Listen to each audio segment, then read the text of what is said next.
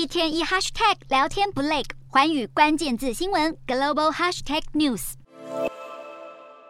随着冬天即将来临，各界担忧新的新冠变种病毒传染力提高，将引发另一波疫情高峰。美国 CDC 最新数据显示，现在全美最流行的变种病毒株都是 Omicron 的后代，其中 BA. 点五仍占多数，达到全部病例的百分之三十九点二，而排名第二和第三的 BQ. 点一点一以及 BQ. 点一也来势汹汹，从三周以前只占百分之九的病例，到现在已经迅速飙升到百分之三十五。至于 BA. 点四点六，自八月以来也在持续增长当中。专家指出，病毒本来就会不停变种，来试图逃避人体免疫，所以已经接种过疫苗或是有抗体的成年人都有可能再次被感染。不过，只要整体死亡人数和重症病患继续减少，就算出现新的变异株，也不用太担心。不过，专家仍警告，随着冬天即将来临，美国还是有可能面临另一波疫情高峰。其他在美国相当流行的病毒株还包括 BF. 点七、BA. 点五点二点六等。至于被称作“噩梦变异株”的 XBB，在新加坡导致当地病例激增，不过目前在美国还尚未广泛流行。所幸相关的确诊案例已经呈现下降趋势。